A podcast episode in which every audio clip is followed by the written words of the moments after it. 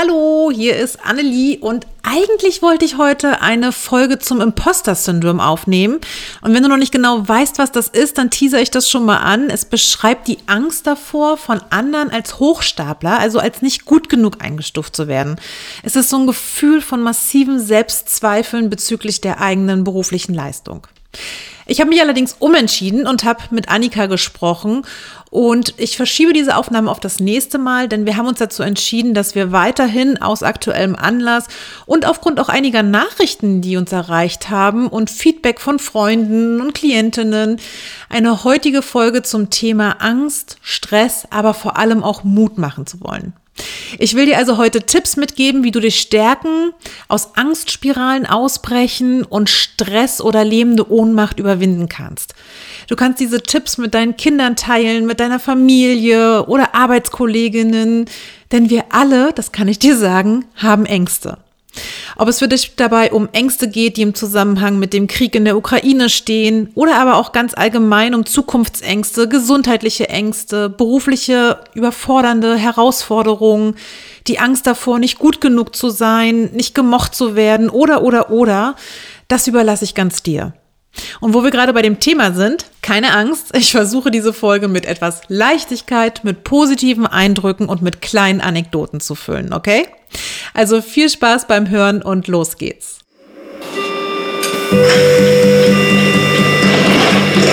Hallo, drei Schrippen und zwei Berliner bitte. Moin, ich hätte gern ein Franzbrötchen und das Hamburger Abendblatt. Workation, dein Podcast für neue Inspiration, Motivation und mehr Perspektiven in deinem Joballtag. Und jetzt geht's los mit den zwei erfahrenen Coaches Annelie Alexandru und Annika Reis. Ich habe in Vorbereitung auf diese Folge noch einmal ein paar Dinge recherchiert und bin dabei auf eine Liste mit Phobien gestoßen. Also ich kann dir sagen, es gibt tatsächlich für jede Angst einen Namen. Ich habe dir mal ein paar Beispiele rausgesucht. Zum Beispiel die Nomophobie. Das ist die Angst davor, ohne Handy zu sein. Ich befürchte, so jeder zwischen 12 und 18 hat ungefähr diese Angst. Oder die Omphalophobie. Das ist Angst vor Bauchnabeln. Ein absoluter Teufelskreis ist die Phobophobie. Das ist die Angst vor der Angst. Irgendwie echt blöd, ne? Oder die Allodoxaphobie. Die Angst vor anderen Meinungen. Das kennt vielleicht auch einige von euch. Dann gibt es noch die, jetzt wird es kompliziert, Arachibutyrophobie. Also keine Ahnung, ob ich das hier richtig ausspreche, aber jetzt wird es echt kurios. Das ist die Angst vor am Gaumen festklebender Erdnussbutter. Ich habe das dann nochmal nachgelesen, weil ich dachte, sowas kann es doch gar nicht geben. Aber doch, das ist dann die Angst, die daraus resultiert, dass daraus vielleicht Erstickung, Atemnot oder sonst was passieren könnte. Und einige Menschen kenne ich mit einer Xenosilikaphobie. Das ist die Angst vor einem leeren Bierglas. Oder auch eine wirklich weit verbreitete Angst, die Decidophobia. Das ist die Angst davor, Entscheidungen zu treffen. Davon kenne ich einige. Es gibt also ganz, ganz viele verschiedene Formen von Phobien. Es gibt aber auch ganz viele verschiedene Formen von Angst, von Stress, Unruhe, Panik. Und ich bleibe heute ganz bewusst etwas allgemeiner und lege meinen Fokus eher auf erste Lösungsansätze und zwar ganz bewusst mit dem Hintergrund, dass ich heute so viele Menschen wie möglich abholen und in die Umsetzung bringen möchte. Ganz explizit möchte ich noch sagen, ich beziehe mich heute nicht auf das Thema Angststörungen, denn das ist wirklich ein separates Thema. Zum einen gibt es zum Beispiel Menschen, die in einer ständigen ängstlichen Erwartungshaltung leben. Menschen, denen viel Gutes bisher zum Beispiel widerfahren ist und nun glauben, jetzt muss ja irgendwann mal was Schlimmes passieren. Oder Menschen, denen bisher viel Schlechtes widerfahren ist und die nun denken, das wird sowieso nichts, ich habe schließlich nie Glück. Menschen, die Angst davor haben, krank zu werden oder jemand aus ihrem Umfeld, obwohl aktuell gerade alle gesund sind dass etwas Funktionierendes bald kaputt sein könnte, dass man gekündigt wird, obwohl man sich gerade ganz wohl und sicher an seinem Arbeitsplatz fühlt. Und das sind meist Ängste und Sorgen, die an gar keinem bestimmten Anlass festzumachen sind. Und selbst wenn sie das glauben, also die Menschen, weil das schon mal irgendwo gelesen wurde oder weil Brigitte aus der Buchhaltung jemand kennt, der jemand kennt und dem genau das so widerfahren ist. Diese Ängste sind meist zunächst völlig unbegründet und haltlos. Aber für Menschen, die damit leben müssen, ist das eine enorme Belastung, weil sie immer in der Zukunft leben und das eben nicht mit schönen Visionen von sich selbst am Strand, unter Palmen, mit einem Mojito in der Hand, sondern mit apokalyptischen Annahmen über mögliche Szenarien. Denn es ist nicht nur die Angst an sich, sondern auch die daraus resultierenden Befürchtungen, die meist völlig irrational groß sind. Und diese Ängste können sich auf alle Lebensbereiche erstrecken. Hier sind der Fantasie keine Grenzen gesetzt. Auf den Beruf, auf das Privatleben, auf Finanzen, auf Familie oder auf Freunde, die Gesundheit, auf Dinge, die diese Menschen haben oder eben auch nicht haben. Und das löst Stress aus und wird gar nicht so sehr als Angst wahrgenommen. Eher Stress. Und das mündet dann wiederum in Nervosität, in Schlafproblemen, Ängste liegen meist begründet in der Annahme über solche möglichen Szenarien, die in der Zukunft liegen. Also viele Menschen haben Angst um das Thema Zukunft, weil sie einfach nicht wissen, was passiert. Es ist nicht greifbar für sie. Dabei ist Angst etwas ganz Evolutionäres und was Lebenserhaltendes. Es soll dich in die Lage dazu versetzen, eben zu kämpfen oder zu rennen. Also in dem Moment, wo aus deiner Angst oder die nächste Stufe vielleicht betrachtet Panik heraus Adrenalin durch dein Blut fließt, wird dein Körper zu Höchstleistung angetrieben, damit du eben dein Leben schützen kannst. Das Problem ist, wenn du dich jetzt aber mal gerade in diesem Moment oder in diesem Moment, wo du das letzte Mal Stress oder Angst hattest, umschaust, gehe ich mal davon aus, dass das aktuell keine Situation in deiner Umgebung gibt, die das von dir erfordert. Und somit breitet sich diese Angst in deinem Körper aus und findet kein Ventil, da keine konkreten Handlungen daraus resultieren können. Frag dich mal, wie betrachtest du Angst? Siehst du sie als deinen Feind an? Also hast du Angst vor der Angst, diese Phobophobie oder wie die hieß? Dann multipliziert sich das natürlich. Oder kannst du dich vielleicht auch mit dem Gedanken anfreunden, Angst nicht als Feind, sondern als einen Teil von dir zu sehen? Du hast sie erschaffen. Du hast sie großgezogen. Und nur da, wo Angst herrscht, und den Gedanken finde ich total schön, nur da, wo Angst herrscht, hast du auch die Chance, mutig zu sein. Das eine existiert ohne das andere nicht. Ich stelle mir das vor wie so ein Schmetterling. Die Angst ist die Raupe und der Mut ist der Schmetterling irgendwann. Ich versuche meinen Kindern immer mal wieder diesen großen Unterschied zwischen Angst und Respekt beizubringen. Das ist gar nicht so leicht, das Wort Respekt Kindern zu erklären. Also ich sage ihnen dann ganz oft, du brauchst keine Angst haben, aber du solltest Respekt davor haben. Meist geht es dann hier um so Dinge wie Gewitter oder größere Wellen im Meer oder einen hohen Kletterturm. Ich beispielsweise hatte jahrelang panische Angst vor Spinnen, also wirklich. Ich habe sogar den Staubsauger danach zugeklebt, wenn ich die weggesaugt habe, falls ich mich das überhaupt selber getraut habe, weil ich Angst hatte, die könnten da wieder rausgekrabbelt kommen und sich rächen. Diese Angst habe ich irgendwann überwunden, als ich Kinder bekommen habe, weil ich nicht wollte, dass sie diese Angst von mir übernehmen, weil ich weiß, wie mich das lähmt in diesen Momenten, wo ich eine Spinne gesehen habe. Und ich habe es Stück für Stück geschafft, diese Angst für meine Kinder abzubauen, damit die nicht die gleichen Situationen erleben müssen wie ich. Also auch das ist veränderbar. Das große Problem ist auch oft, dass über Angst und Stress und Überforderung gar nicht wirklich gerne gesprochen wird. Also besonders in den sozialen Medien zeigen viele ihre Stärken, aber nicht ihre Schwächen. Sie reden gerne über das, was gut gelaufen ist, aber nicht über das, was schlecht lief. Im Büro wirst du das auch kennen. Es wird viel über Erfolge geredet, aber nicht unbedingt über jeden Misserfolg, der dem vorangegangen ist. Wo man also mutig war, aber eben nicht über die vorweggegangene Angst.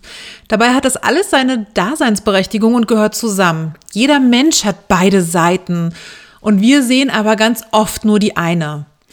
Generell bin ich auch der Meinung, dass wir uns mehr auf unsere Stärken konzentrieren sollten, als unsere vermeintlichen Schwächen immer versuchen sollten, irgendwie wegzubügeln. Aber das andere sollte dabei überhaupt kein Tabuthema sein. Also versuch mal rauszufinden und ganz neugierig zu sein, was hinter deiner Angst liegt und wofür die gut ist. So, bevor ich jetzt zu meinen fünf Tipps für dich komme, möchte ich dir an dieser Stelle noch den Workshop von Annika Hab Angst und mach es trotzdem ans Herz legen. Hier kannst du mitnehmen, wie du von Angst noch mehr zu Mut findest und wie du damit umgehen kannst. Dieser Workshop ist digitalisiert, also du wirst dort durchgeführt von Annika durch verschiedene Videosequenzen, ist für dich sofort abrufbar und ich verlinke dir diesen Workshop einfach mal in den Show Notes. Jetzt kommen wir zu meinen fünf Tipps, wie du Angst, Stress, Überforderung begegnen kannst. Mein erster Tipp für dich ist, lebe im Hier und Jetzt. Oh, und jetzt denken wahrscheinlich einige, so eine Floskel schon wieder. Aber was meine ich damit? Kennst du zum Beispiel diese Geburtstagskarten oder Poesiealbeneinträge, wo dann steht, bleib so, wie du bist? Als Kind oder Jugendliche habe ich das als Kompliment betrachtet. Da kam irgendwann die Zeit, da fand ich diesen Spruch dann ganz furchtbar, weil ich dachte, ich will nicht so bleiben, wie ich bin. Ich möchte mich weiterentwickeln. Mein Vater schickte mir neulich eine lange Abhandlung per Messenger über das Wort Selbstoptimierung. Furchtbares Wort, wie ich finde. Und er anscheinend auch, wie ich dann irgendwann rauslesen konnte. Meine Geschwister können das jetzt sicherlich bestätigen. Wenn er sich erstmal mit einem Thema auseinandersetzt, dann bekommt man ganz ausführliche Gedankengänge von ihm zu lesen. Liebe Grüße an der Stelle. Aber er hat was ganz Schönes gesagt, beziehungsweise gut auf den Punkt gebracht, was ich mal mit dir teilen möchte. Ich zitiere das mal kurz. Der Unterschied, auf den ich hinaus wollte, ist, dass Selbstoptimierung nicht wirklich fit macht, sondern Menschen nur befähigt, stromlinienförmig in der Tretmühle halbwegs klarzukommen, während Persönlichkeitsentwicklung hilft, sich selbst zu stärken, seinen Platz zu finden, seine Stärken zu finden und somit eine wirkliche Persönlichkeit auszubauen, die wesentlich weniger anfällig ist für die Wirren des Lebens. Dazu habe ich gestern gelesen, Erst wenn du bereit bist, nicht gemocht zu werden, hast du eine reale Chance. So, das darf man kurz sacken, oder? Um aber auf meinen Tipp zurückzukommen, im Hier und Jetzt zu leben. Ich bin der Überzeugung, dass wir uns auch mal ausruhen dürfen und sagen können, ich, so wie ich jetzt hier gerade bin, bin ich gut genug. Zum Beispiel auch die Frage an Kinder, was willst du mal werden? Sicherlich immer ein ganz freundlich gemeinter Door-Opener, um ins Gespräch mit Kindern zu kommen. Aber wir haben das so übernommen, dass wir gedanklich immer in der Zukunft leben und uns Gedanken machen, was will ich noch erreichen, was kann ich noch verbessern, wo will ich noch hin. Und wie ich eingangs gesagt habe, dieses immer in der Zukunft gedanklich sein bereitet uns unterbewusst Angst, weil wir nicht wissen, was kommt. Und das macht uns unsicher. Was wäre denn, wenn das Kind einfach mal antwortet, ich bin doch schon was. das wäre doch mal was, oder? Na Kleine, was möchtest du denn mal werden? Wieso? Ich bin doch schon was. Finde ich einen ganz niceen Gedanken. Also nicht falsch verstehen. Ich bin Coach für berufliche Neuorientierung und Persönlichkeitsentwicklung und ich bin der festen Überzeugung, dass Persönlichkeitsentwicklung ein lebenslanger Bestandteil von uns sein sollte. Es gibt nichts Schlimmeres. Ja, doch, es gibt einiges, was schlimmer ist. Aber was ich sagen möchte ist, auch du stellst bestimmt fest, dass du dich lieber mit Menschen unterhältst, die offen für neue Ansichten sind, die darüber nachdenken, was du sagst, was in Diskussionen für Argumente ausgetauscht werden, die nicht auf Teufel komm raus stur auf ihrer gottgegebenen Weisheit beharren mit Sätzen wie, das haben wir schon immer so gemacht, oder der Meinung sind, nur weil sie jetzt ein bestimmtes Alter erreicht haben, kann ihnen niemand mehr etwas erzählen. Also nimm dir bewusst Zeit, auch mal Pausen zu machen und wahrzunehmen, was du schon erreicht hast, um wahrzunehmen, dass es dir im Hier und Jetzt gerade gut geht. Wenn du manchmal das Gefühl hast, deine Angst ist gerade übermächtig und nimmt deinen ganzen Körper, deine Gedanken und alles ein, dann gibt es hier noch einen kleinen Tipp von mir. Kneife dich in einem solchen Moment, wo du spürst, dass es hochkommt, in den Finger, in den Arm, in die Wange oder sonst wo. Über 80 Prozent aller Sorgen, die wir uns machen, liegen in der Zukunft oder der Vergangenheit. Angst wegen der verhauenen Klausur gestern, Bauchschmerzen wegen eines Streit letzte Woche, Sorgen wegen aktuell weltpolitischen Ereignissen in der Zukunft oder auch was passieren könnte, was daraus resultiert oder völlige Überforderung bei dem Gedanken an nächste Woche und die anstehenden To-Dos. Wenn du dich aber kneifst, spürst du deinen Körper, dein Bewusstsein, dass du im Hier und Jetzt bist. Und jetzt gerade, davon gehe ich jetzt zumindest aus, bist du sicher. Alles ist gut. Du kannst dir einen Plan machen und du bist sicher. Und hier komme ich zu Punkt 2. Schreibe dir mal alle Ängste und Sorgen auf, die du dir gerade machst, und dann sortiere diese in zwei Kreise ein. Und zwar nach folgenden Kriterien. Der erste Kreis, das ist der Sorgenkreis. Alle Dinge, die du nicht beeinflussen kannst. Dazu gehören Sachen wie, was andere über dich denken, was andere über dich sagen, alle Dinge aus der Vergangenheit, Krankheiten. Ganz konkret, zum Beispiel die Corona-Lage, die politische Situation in Europa, Inflation, Sticheleien in der Schule, im Büro, in der Familie, Kündigungswellen im Unternehmen, ein ungerechter Chef oder Chefin. Das sind alles Sachen, die gehören in den Sorgenkreis, weil du die nicht aktuell beeinflussen kannst. In den zweiten Kreis schreibst du dir alle Dinge, die du beeinflussen kannst. Das können Dinge sein wie wie du damit umgehen möchtest, wie du darauf reagieren möchtest, wie du zu bestimmten Sachen denken möchtest, also auch welche Attitüde, welches Mindset du haben willst, welche Medien du konsumierst, mit wem du dich umgibst. Und ganz konkret kann das so aussehen, dass du da reinschreibst, wenn dich die aktuelle politische Lage in eine lähmende Angst versetzt, dass du zum Beispiel notierst, dass du nur noch Texte konsumierst und nur noch liest und eben keine emotionsgeladenen Bilder. Also lies lieber Artikel, die ausschließlich aus Texten beruhen und wenig reißerisch aufgezogen sind und auch das vielleicht nur einmal am Tag. Falls du von Menschen umgeben bist, die dir nicht gut tun, weil sie ständig negativ sind oder gemein, schau dich um. Wen gibt es noch in deinem Umfeld? Such mehr Nähe zu Personen, die dir gut tun. Bau dir selber ein gutes Mindset auf. Vielleicht machen wir dazu sogar noch mal eine separate Folge, wie du das schaffen kannst und geh so auch mit anderen Menschen um, wie du möchtest, dass mit dir umgegangen wird. Damit meine ich nicht, dass du davon ausgehen sollst, dass jeder so tickt wie du und die gleichen Bedürfnisse hat, aber zumindest so Grundprinzipien wie Aufrichtigkeit, Ehrlichkeit, Respekt, ähm, Toleranz, Freundlichkeit, das sind Eigenschaften, die sollten dein Verhalten prägen, wenn du ebenfalls so behandelt werden möchtest. So, und mein Tipp Nummer drei, achte auf deine Atmung. Wenn du angespannt und nervös bist, wirst du selbst feststellen, dass deine Atmung schnell und kurzatmig wird. Also wir atmen dann nur noch hier oben so in unserem Brustkorb. Das signalisiert deinem Körper Stress und Gefahr, was dazu führt, dass dein Adrenalinspiegel steigt und du nur noch nervöser und unruhiger wirst.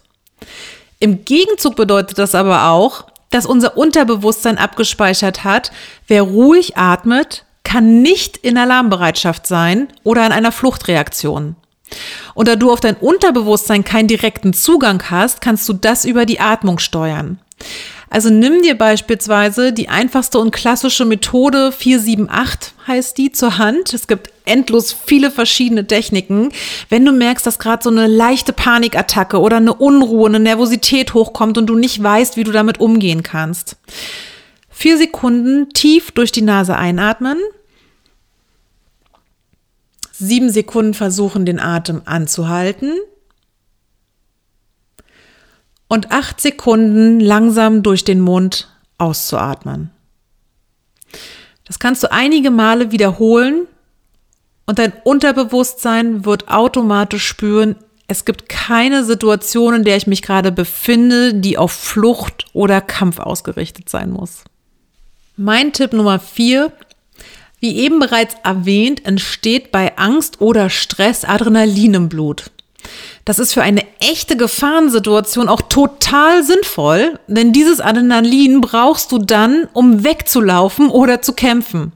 Wenn du aber beispielsweise im Büro bist oder kurz vor einem wichtigen Termin stehst, einer Klausur, einer Präsentation oder zu Hause dich einfach ein Gefühl der Überforderung und Angst überkommt, ist das nicht so brauchbar.